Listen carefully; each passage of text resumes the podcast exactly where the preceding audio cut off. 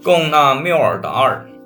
第二位准制度主义者是贡纳缪尔达尔，他是对经济学做出重要贡献的众多瑞典人之一。在这一领域，纳特威克塞尔是最著名的。但是威克塞尔之后，很多人在经济理论发展中具有几乎相同的地位。我们选择了获得诺贝尔经济学奖的贡纳缪尔达尔。不是由于他是典型的瑞典经济学家，而是由于他清楚地代表了非正统观点。缪尔达尔是一位国际人物，兴趣促使他研究世界经济政策问题。虽然在其事业早期，他对纯理论的技术问题更感兴趣。他对意识形态与理论之间关系的经典研究《经济理论发展中的政治因素》一书。显示了他贯穿社会科学与人文学科的兴趣。二十世纪四十年代初期，他凭借一部关于人口问题的著作和对美国黑人的重要研究而闯入社会学中。在南部各州，缪尔达尔因美国的两难处境、黑人的问题和现代民主的出版而扬名。引人注意的是。它包含了第二次世界大战后为黑人赢得更多公民权利的法律斗争。在他事业的后期，他将注意力放在发达国家与不发达国家的计划上。作为经济学教授、国会议员、内阁大臣、社会学家以及国际行政人员，他为这项任务带去了丰富的经验。缪尔达尔不满于正统经济理论，然而他的批评不像凡伯伦、康芒斯或者霍布斯那样尖锐，在气质上他更像韦斯利·米切尔。他平静地反对，然后使自己忙于手头的任务。他对正统经济理论的主要批评集中于理论中价值判断的作用、理论的范围与方法。以及理论固有的自由放任偏好。缪尔达尔认为，正统理论家创立一种摆脱规范判断的实证科学的尝试已经失败。根据他的观点，不可能将规范与实证完全分离，而在缺少应当是什么的情况下获得一种分析。他声称，正统经济学家的尝试仅仅形成了大量观点。其中暗示了规范性的判断，但从未明确加以表达。缪尔达尔指出，经济学家感兴趣，也应当感兴趣于政策问题，因此他们对研究主题与所用方法的选择将必然反映出价值判断。在最初瑞典语版的《经济理论发展中的政治因素》中，他断定，尽管在新理论形成的早期阶段，意识形态经常与实证理论密切相连，然而随着时间的变化，规范的或意识形态的因素将被清除，一种纯粹的实证的科学的理论将保留下来，然后经济学家就能运用这一实证的免于价值判断的知识体系，与暗含在任何既定目标中的。规范的价值相协同来制定政策。大约十五年之后，这本书的英文版获得出版。其前言揭示出，在这一重要问题上，缪尔达尔的观点已经完全转变，存在着不依赖于所有评价而获得的大量科学知识。就我现在所了解的来说，这一含蓄观点是天真的经验主义。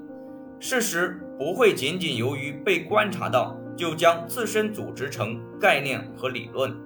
的确，除了概念与理论框架之外，不存在科学的事实，只有混乱。科学研究中存在着一种不可避免的演绎因素，在能给出答案之前，必须提出问题。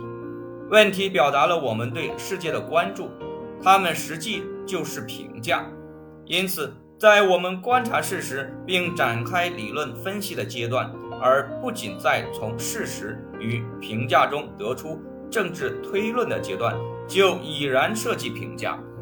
因此，我得出关于下列必要性的结论，即从一开始到最后，总是以明确的价值前提来进行研究。价值前提不能任意确定，它们对于我们生活的社会来说，必须是相关的和有意义的。缪尔达尔向正统理论提出的第二项批评涉及其范围与方法。和很多其他非正统经济学家一样，他认为正统理论过于狭隘地界定经济学。缪尔达尔希望从全部社会科学中，尤其是心理学和社会学中形成他的分析材料。他也批评经济学聚焦于短期问题，而无论他们是涉及资源配置，还是经济活动波动。缪尔达尔对涉及经济增长与发展的长期问题更感兴趣，并且认为正统理论的大多数分析框架与概念不适合这一任务。缪尔达尔认为正统理论定位于均衡，这一点尤其不适合解释发生在世界各地的经济社会以及政治变革。他放弃了传统理论的静态均衡分析。取而代之的是，形成了一种累积因果概念。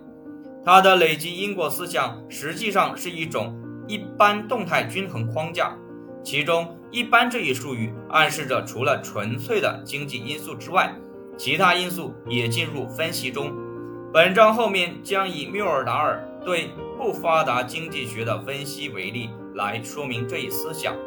最后，缪尔达尔就。正统理论的如下假设表示了自己的不满，即制度中存在和谐，因此自由放任是所有国家应采取的最好政策，而无视他们的经济发展阶段。缪尔达尔将西方工业化国家的长期发展过程看作是从重商主义政府控制阶段开始，接着到自由主义与自由放任阶段，再到福利政治阶段。该阶段中，政府在或多或少注重时效的基础上进行干预，以减轻紧迫的社会问题，并最终向有计划的经济体阶段过渡。一些工业化国家，尤其是美国，尚未达到最后这一阶段。自由放任终结的标志是日益增多的政府参与和干预，他们基于零碎的基础，没有总体的协调。按照缪尔达尔的观点，现代的经验揭示了对经济体的宏观经济目标进行计划，并让市场和私人企业在极大程度上在这一计划内配置资源的必要性。他说：“如果没有总体计划使我们超越福利国家，我们将会面对以通货膨胀、失业以及贸易支付差额困难为特征的经济体。”缪尔达尔的计划模型并不是前苏联经济学中的那种，也不像指令性计划那样完全。他假设宏观经济变量的全国计划，其方式是官僚机构最小化与经济决策制定的最大分散化。缪尔达尔面向未来，看到了将计划扩展到国际水平的必要，目的是随着我们进入全球福利社会。工业革命的成果能够遍及每个人。缪尔达尔对不发达国家和世界经济以及富裕经济的特殊问题感兴趣。在美国，他的很多著作也为除经济学家之外的人所阅读。这些著作包括《国际经济学》、《富裕国家和贫困国家》、《超越福利国家》、《对富裕的挑战》、《亚洲的戏剧》以及《世界贫困挑战》。在其对不发达国家的研究中，缪尔达尔发现，正统经济理论并不是非常有帮助。在两个主要领域中，它是失败的。一方面，当把正统国际贸易理论用于发展中国家的对外贸易问题时，他给出了错误的答案；另一方面，正统理论似乎没有能力阐明导致经济增长与发展的国内政策。我们来考察缪尔达尔对正统理论进行批评的一个因素，以获得对其方法的认识。缪尔达尔认为，富国与穷国之间在实际收入上存在日益扩大的差距，对这一日益扩大的差距，正统经济理论没有给出令人满意的解释，它也未能提供适当的政策来扭转这些趋势。经济学家使用的定义过于狭窄，且经济发展模型符合基本的静态均衡模型传统，他们未能抓住塑造经济发展的经济社会。政治以及心理因素之间复杂的相互关系。缪尔达尔认为，为了了解经济发展，对任何人来说，历史与政治、理论与意识形态、经济结构与水平、社会阶层、农业与工业、人口发展、健康与教育等，都不能孤立，而必须在它们相互关系中加以研究。正统理论家认为。增多的资本形成将导致经济增长，从而断定收入的不平等分配是合意的。原因在于它将导致较少的总消费与更多的储蓄和投资。然而，这是一种过于狭隘的关于投资概念的观点。缪尔达尔认为，在不发达国家，劳动效率非常低下，部分原因在于与贫困相连的所有不幸。他主张。劳动阶层所增加的消费将导致更加的健康、更高的生产力以及更好的工作态度。